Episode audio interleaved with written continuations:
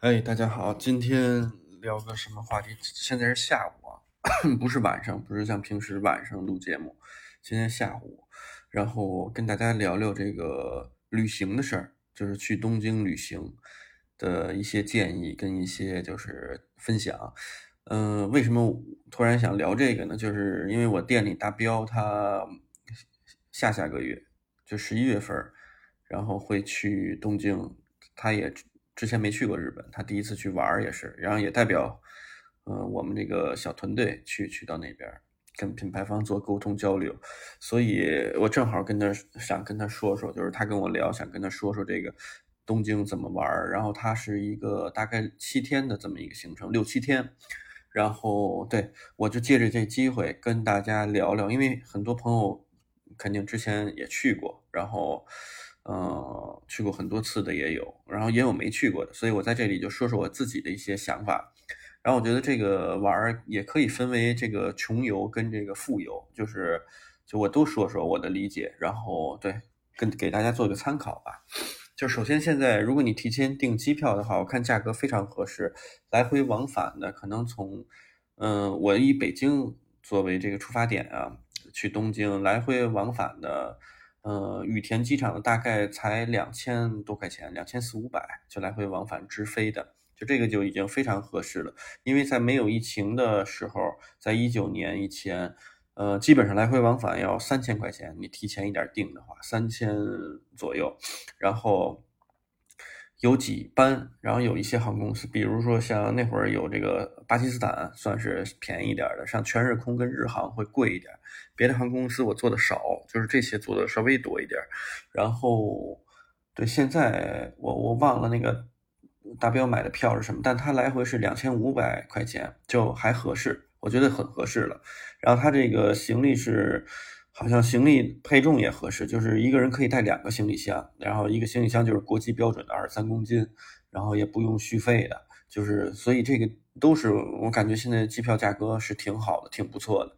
这是第一点。然后我再介绍一下，东京一共有两个机场，呃，羽田跟成田，羽田是离这个市区近，呃，成田相对远一点，呃。落哪个机场都还行，但是优先选择羽田机场。但是要结合你的出行时间跟那个票的价格来决定。对，呃，从成田羽田到这个市区，你订的酒店一般都可以有两种方式，一种是坐那个公共交通，就是坐地铁。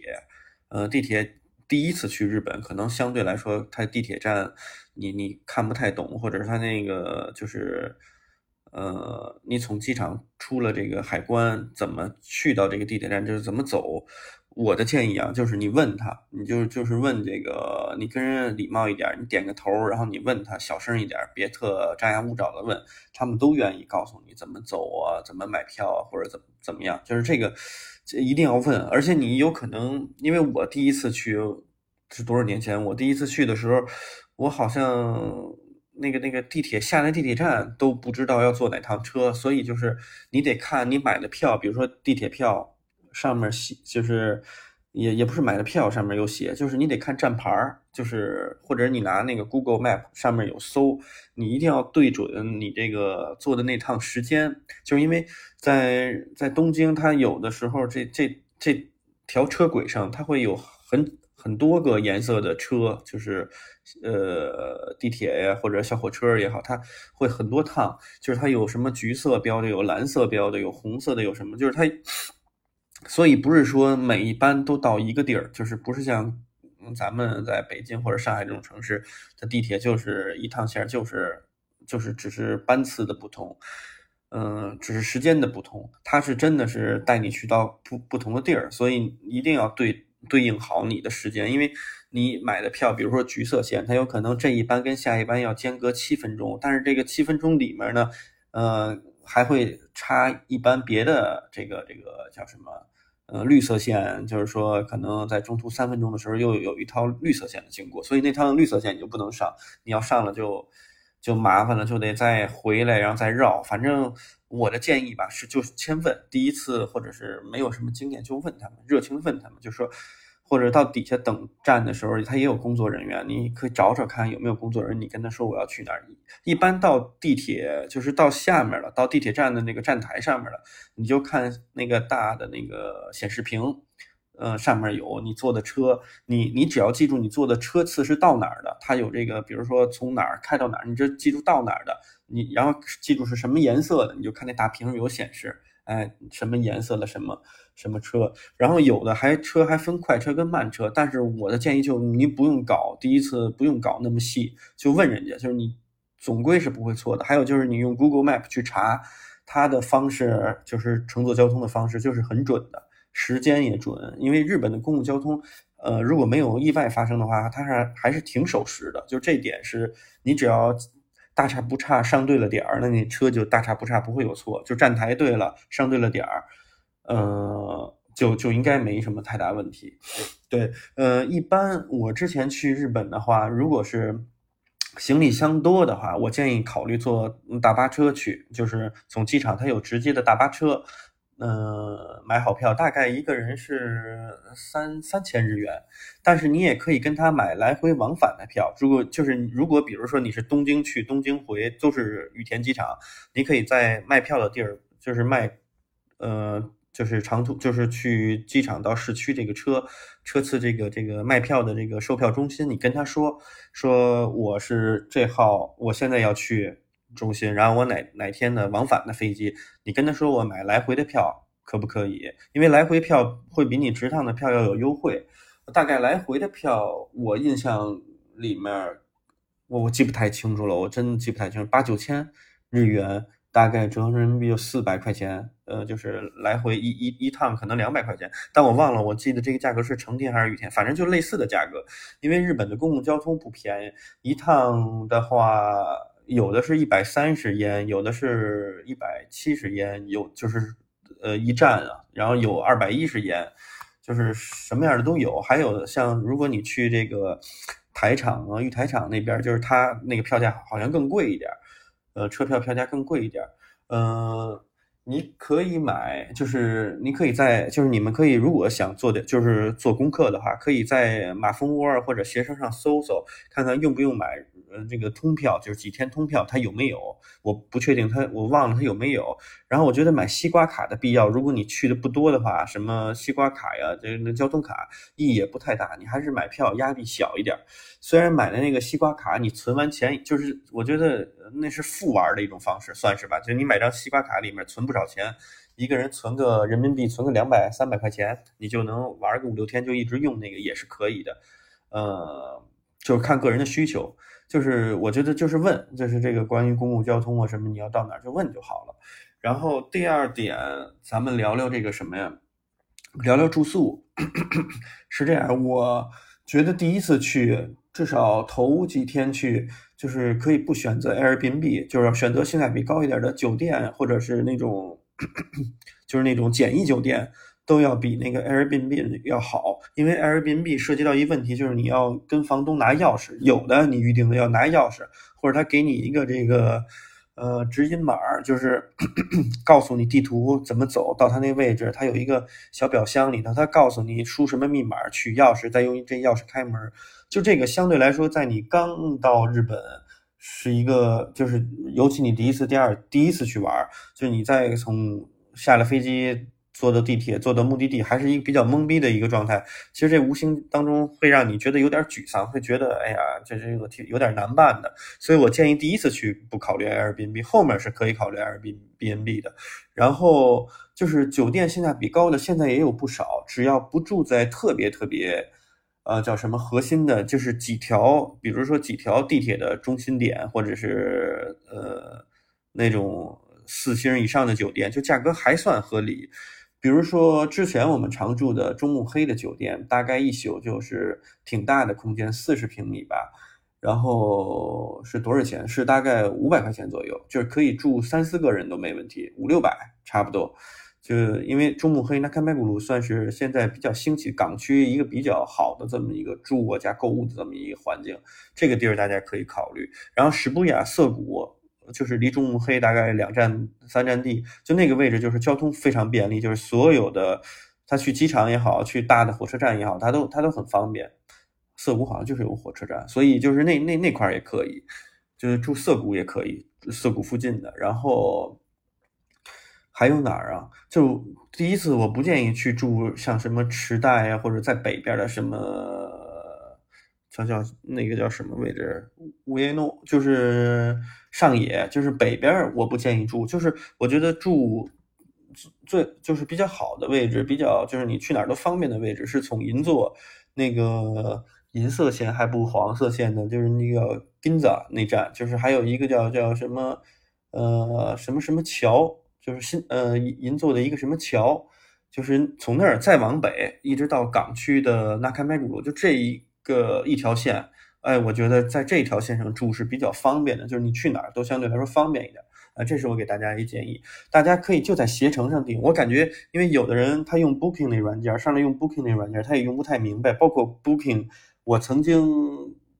订，然后出现过问题，就是他在给你协调的情况，就是跟你解决问题的这个时效性啊，跟携程是没法比的。我不是给携程打广告，我没拿他一分钱啊。但是我的意思就是说，在大一点的平台订，你能找到，就是比如说你真的遇到问题，比如说他床没给你收拾出来，或者他要你付的押金啊，跟你的理解不一样，你可以立马咨询到这个平台怎么回事儿。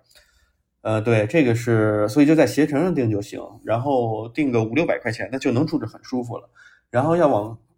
拔高的那种的，那就在东京就得一千四五起了，就是稍微好一点的。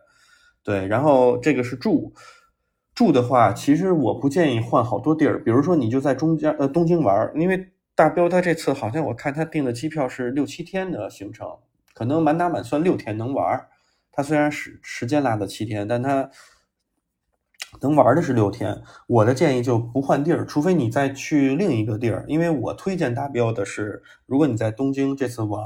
就是加逛啊，加什么体验，嗯，你可能有四五天的时间在东京，然后你可能还可以有一天时间在东京的近郊玩。呃，我本人觉得啊，就是说，如果你有以后有很多机会。去，或者是你有还有机会去东京再玩再玩也好，怎么也好，你可以选择去这个横横滨 Yokohama，然后去那个叫什么海港边上待待。但其实横滨没有太多的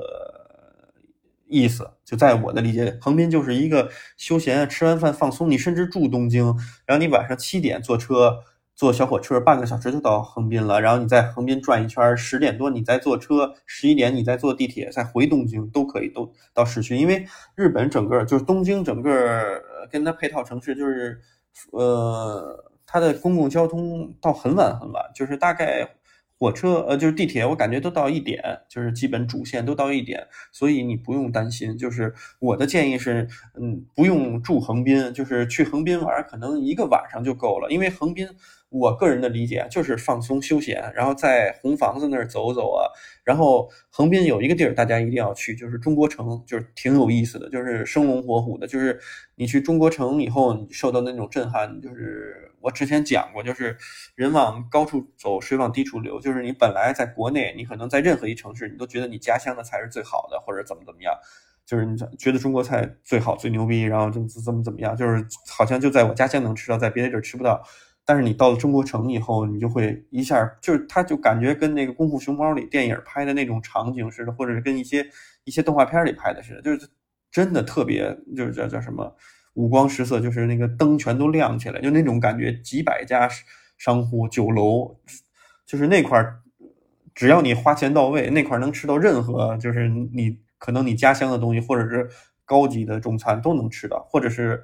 怎么说？所所以，我觉得去那儿看一下、玩一下挺好，就是能打开你的眼界，你就不会那么局限，就觉得好像有些东西只有你那儿有，就是。呃，这就是为什么更多的人会会有，就是会拼尽全力的提升自己，往更好的地方走，会迁移，会会会叫什么的一个一个原因吧？我觉得，呃，对，拉回来不不说那么远啊，就是说横滨是这两个地儿可以玩，然后我强烈推荐，因为好多人说，那个那个镰仓特别那个网红不建议去，我觉得是我得跟这些人说 no no no，我觉得镰仓是特别好的一个地儿，在东京边上放松的这么一个地儿，一定要去。就是说，如我跟东鹏当时就推荐他，就是大彪啊，我就说你这次可以有一宿住在镰仓都行，因为就是镰仓其实主要是它老街区可以走一走，还有就是它什么。热血高校前这些地儿就可以晃一眼，就是你有这个情节，你可以去看看，去去感受一下它小火车也好，就是在那儿也是特别放松，就是海风吹着你，就是感觉特别好。呃，主要是那边有一个地儿叫江之岛，我强烈建议大家一定要有半天的时间去江之岛，而且尽可能在江之岛上多待一会儿，就是。整个这个江之岛就弄得特别好，就是你到那儿了以后，先别着急，先在门口吃一家他的那个饭。我们之前吃了一家，是不是瓦塔路推荐的？但瓦塔路推荐我们在江之岛有一个餐厅，有那个江之岛限定的那个啤酒，就是那个餐厅在江之岛上面，就在嗯在半山腰上面已经开了五六十年，那个可以去，但他们家的口味偏咸一点，可能。可能对于中国的，就是大部分的群体来说，中国人来说，它稍微偏咸一点，但是它很有感觉，就它那儿的风景特别好，所以在那儿我建议日落去那儿吃个晚饭。然后它比一般的饭馆贵百分之二十，但是也是合理范围内的。一个人的套餐大概一百二十块钱人民币就能吃的还不错，有鱼有肉啊，有有沙西米有刺身什么的，然后再来瓶啤酒，大概一个人就两个人吃的话，可能三百以里吧，就有喝有吃的，就在那个江。那个岛是我看看叫什么呀？就是江之岛，对江之岛，反正大家去那儿就知道，它它挺有名的这么一个小饭馆，在在在呃岛的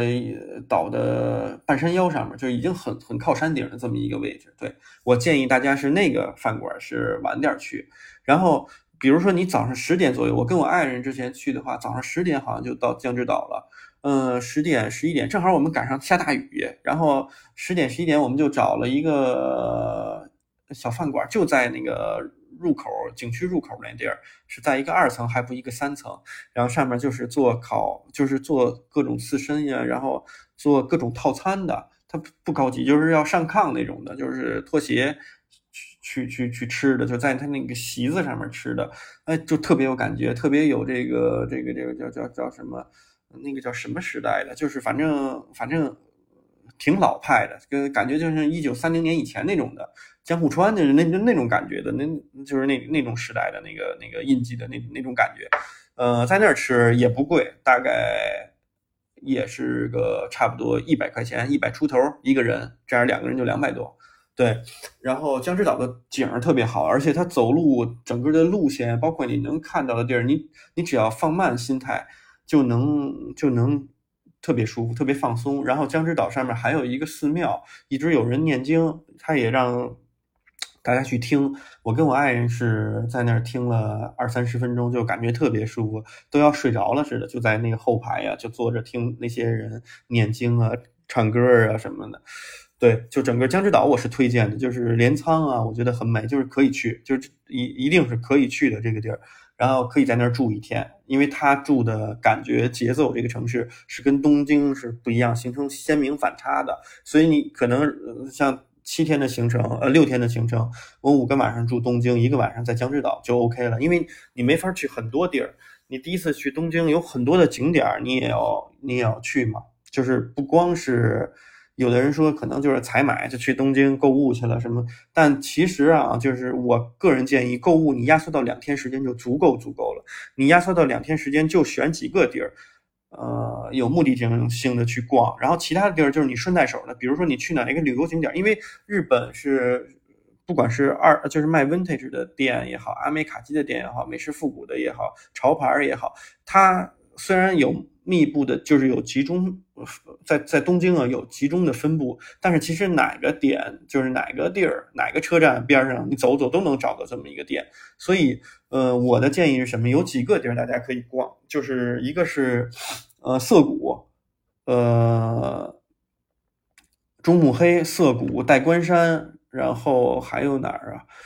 还有哈拉吉库元素可以去看看，就就这些基本都集中在一块儿啊，就就就逛这个，集中两天火力猛干这个事儿就就 OK 了。别的时间段儿你就是去到景点那儿，哎，休息休息，或者下午特热，阳光特足，你想在空调房里待着，就是或者你已经倦累了，哎，再再去附近的店里转转。就主要我觉得白天的计划吧，就是你起起来可能。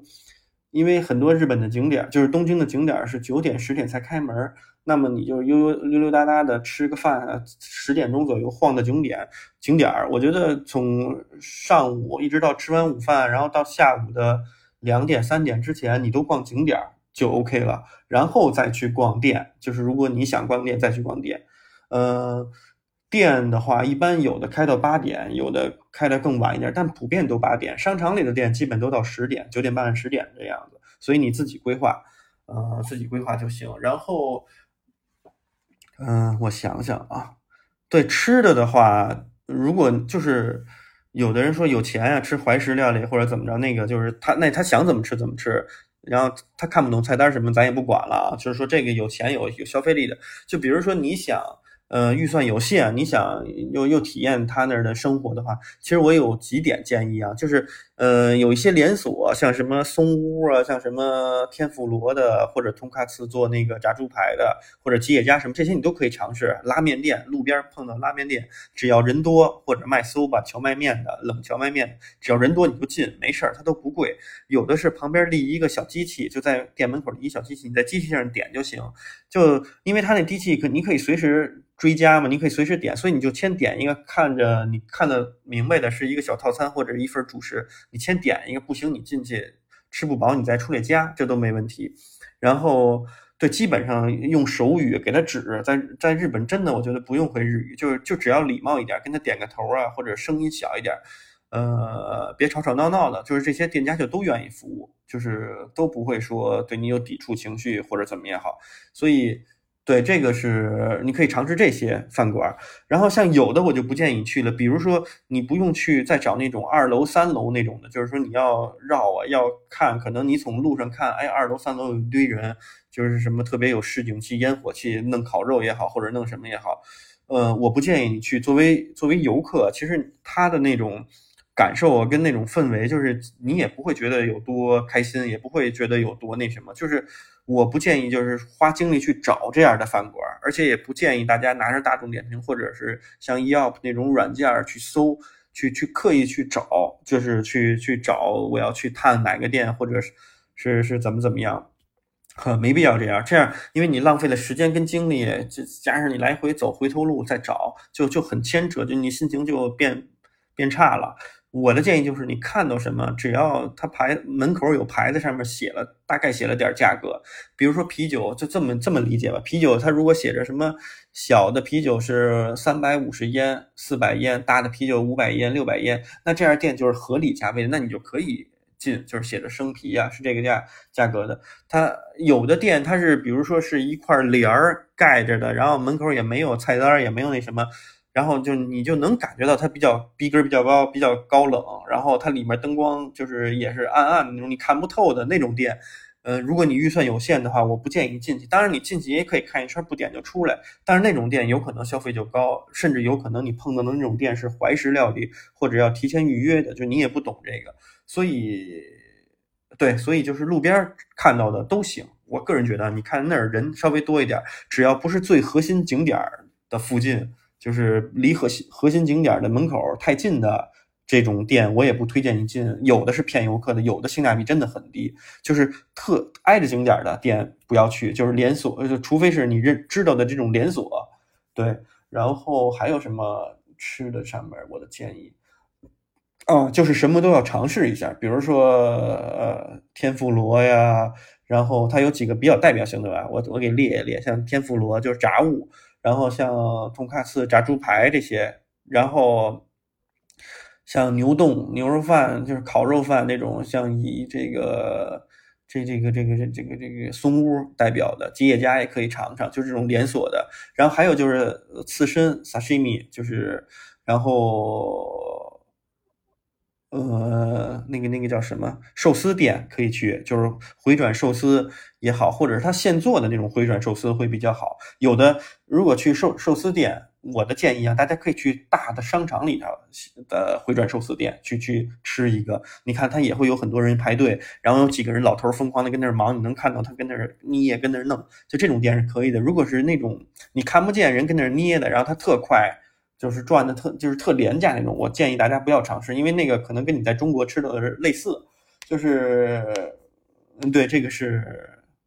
寿司店，就是它也不会特别贵，但是普遍来说啊，就是如果你吃 sashimi 吃刺身吃寿司的话，会比你吃刚才我介绍之前的东西要贵一些。然后还有一些比较有趣的，就是性价比高的吃的是什么？比如说汤咖喱，就是它是一份汤，里面可能你可以选是鸡肉、鸡腿的，还是什么，呃，炸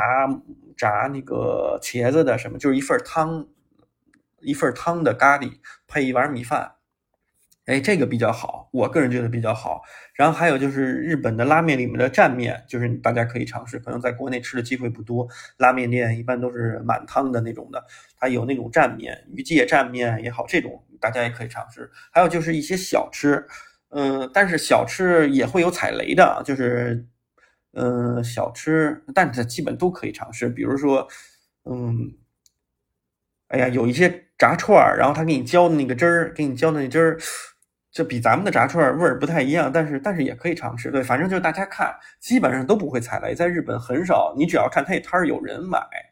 呃，就是就我刚才说的那种小摊儿啊，有人买就行。然后有的店就是有人就行，有人吃就行，有烟火气就行啊。这是吃。然后公共交通我刚才也说了，公共交通就是选呃住房的位置稍稍微，就刚才我说的那些位置，它去哪儿都方便一点，会比较好。然后，如果特别喜欢小动物的，可以去一下上野动物园，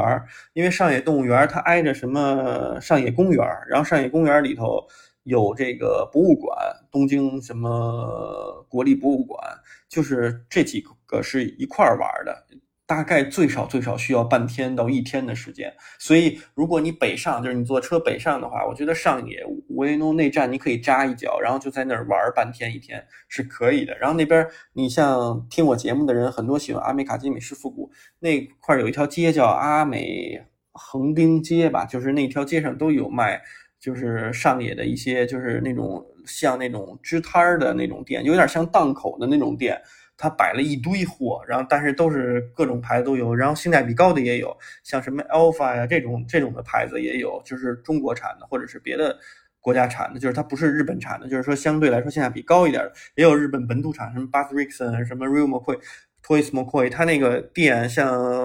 Ueno 就是上野，它有那个 Hinoya 有有一个店，在那个店它货。特别多，然后特别就是贵的也有，什么的都有。然后它就像摆那种，